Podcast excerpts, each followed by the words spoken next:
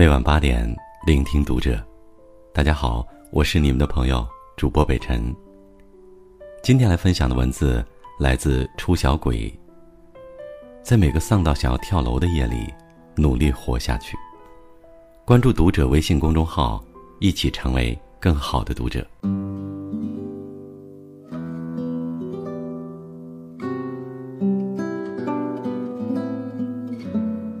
最近好像全世界都很丧，尤其是看到这三则跳楼新闻的时候。第一则是武汉大学的一名学生跳楼了。二零一八年六月五号上午十点二十四分，他从丽峰酒店坠楼而下。一个九六年的大四男生死在毕业前夕。学校发声明说，在遗物中发现抗抑郁药。之前被诊断出中度抑郁，评估有自杀高风险，所以有通知家长来陪同看护，并让跟家长签下了监护人转移协议，但家长留下他，离开了武汉。家长发公开信函，说儿子被学校取消了保研资格，导致厌学，之后又被辅导员要求签订一份只为提高校方就业率的三方协定。不签就必须离校，儿子在高压下被逼上了绝路。这场争执至今没有定论。他纵身一跃的那一刻，放弃了向任何一方求助。可能是因为他觉得这个世界上已经没人可以帮得了他。第二则是万达一名四十四岁的女高管跳楼了。六月六号，南京万达茂总经理徐玉女士。坠楼跳楼自杀了，而万达茂六月一号刚刚开业。在这之前的半年，他全部的精力都用在了这个项目上，加班到凌晨一两点都算是家常便饭。他跟家人说，忙过这段时间就多陪陪家里人，但却在六月五号那天，她突然给丈夫发来一条微信，只有三个字：“对不起。”之后，她就被发现坠楼身亡了。有消息说，领导在会上公开批评了他。一个叱咤职场的悍将，当然不会只是因为别人批评两句就活不下去了。他承受的必定比我们听到的多得多。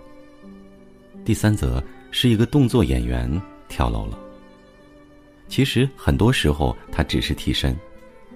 六月十三号上午十一点二十分左右，在千叶县白子町某酒店进行跳楼训练中。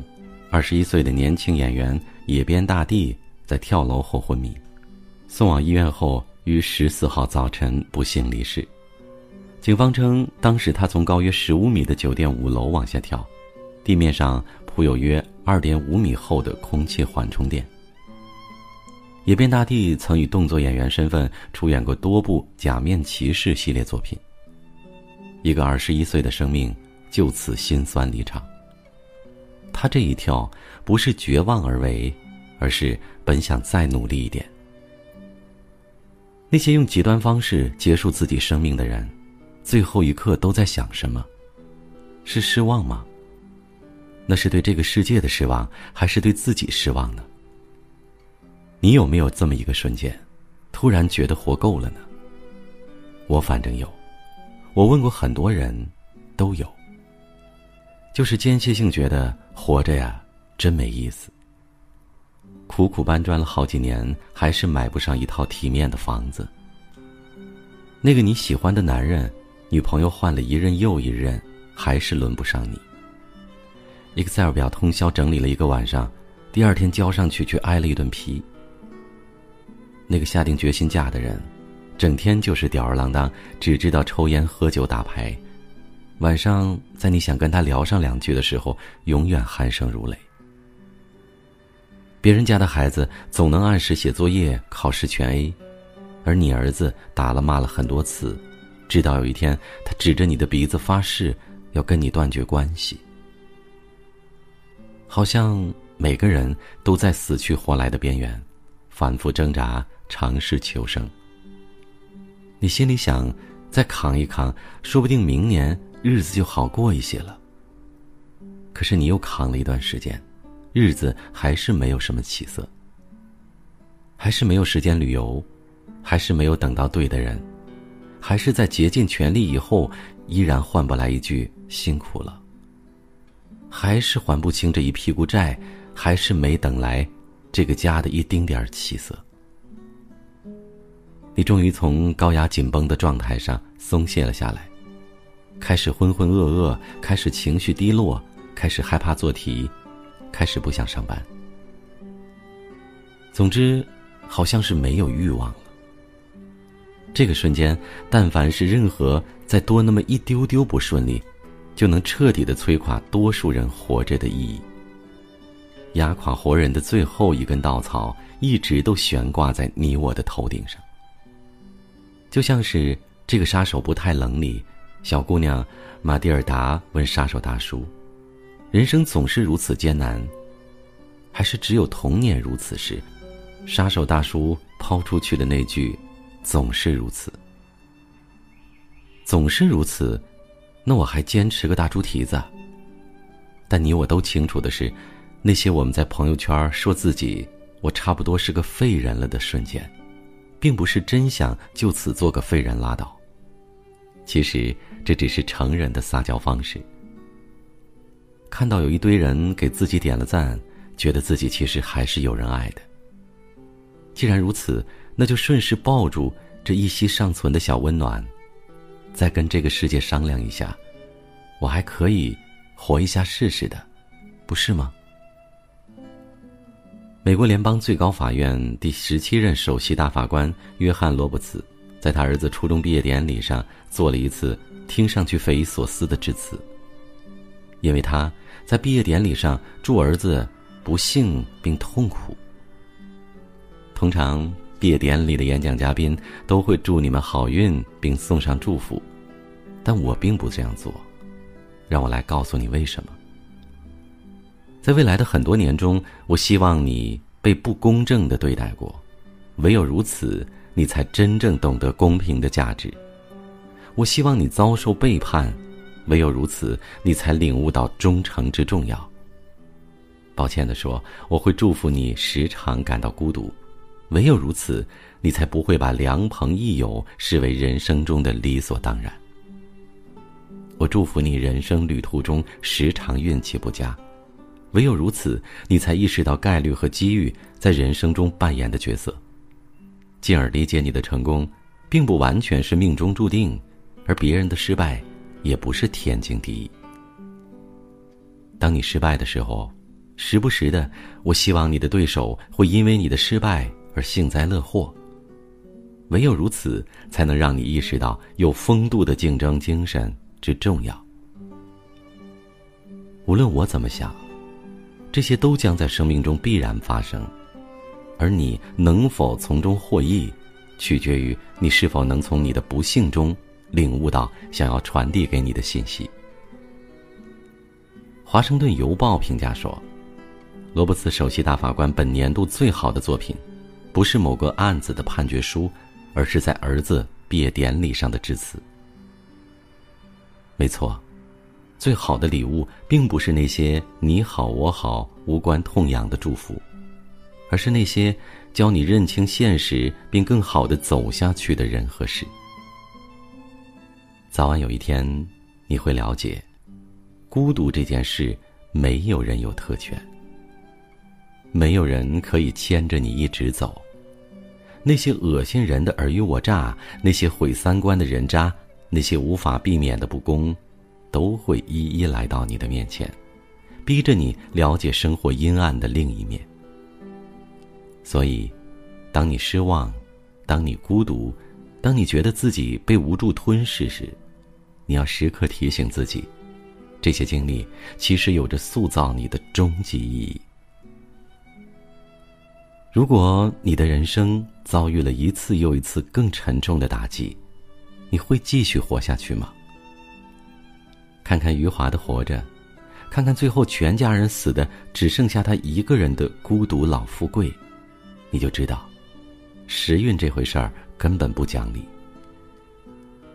当全家人死的还剩下一个小孙子时，富贵想：到现在只剩下一老一小，我心里苦的连叹息都没有了。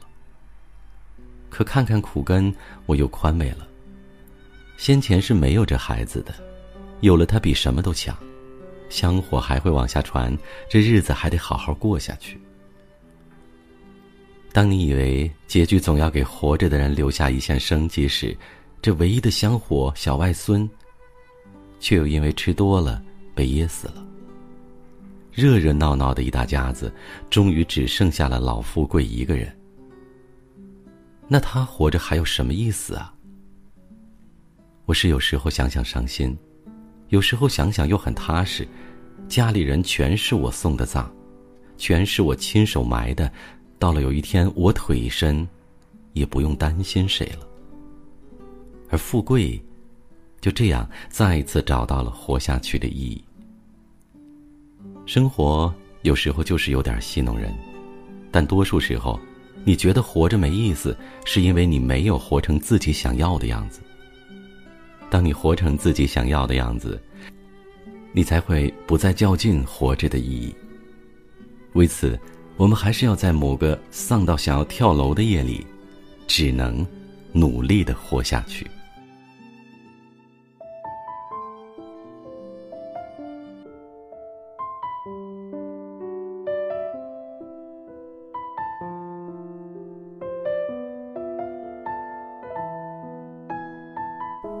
这就是今天的分享。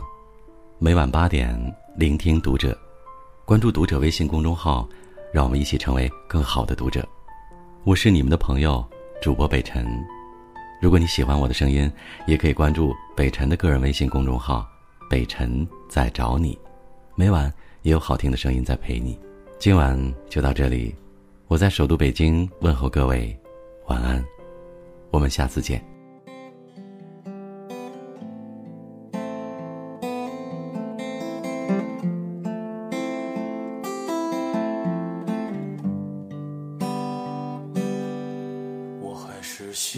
欢坐在公交车的最后一排，喜欢看着窗外，这城市变得太快，我还是一人在人海里等待，等待擦肩而过的那个女还是依然在十字路口徘徊，找不到通向自由。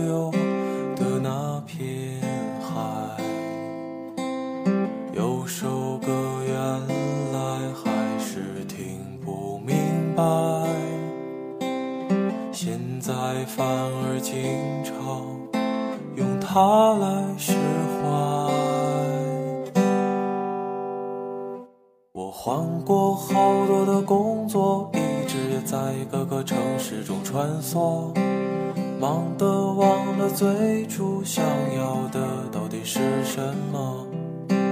许多朋友失去联络，听的歌也慢慢变了风格。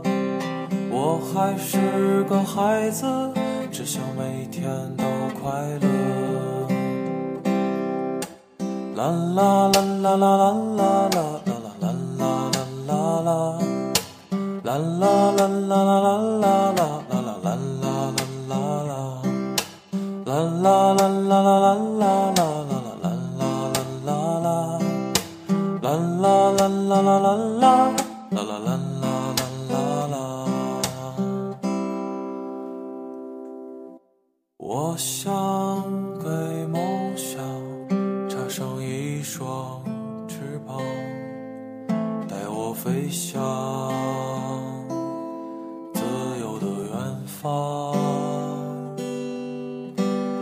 我想把我最爱的吉他也带上，一路边走。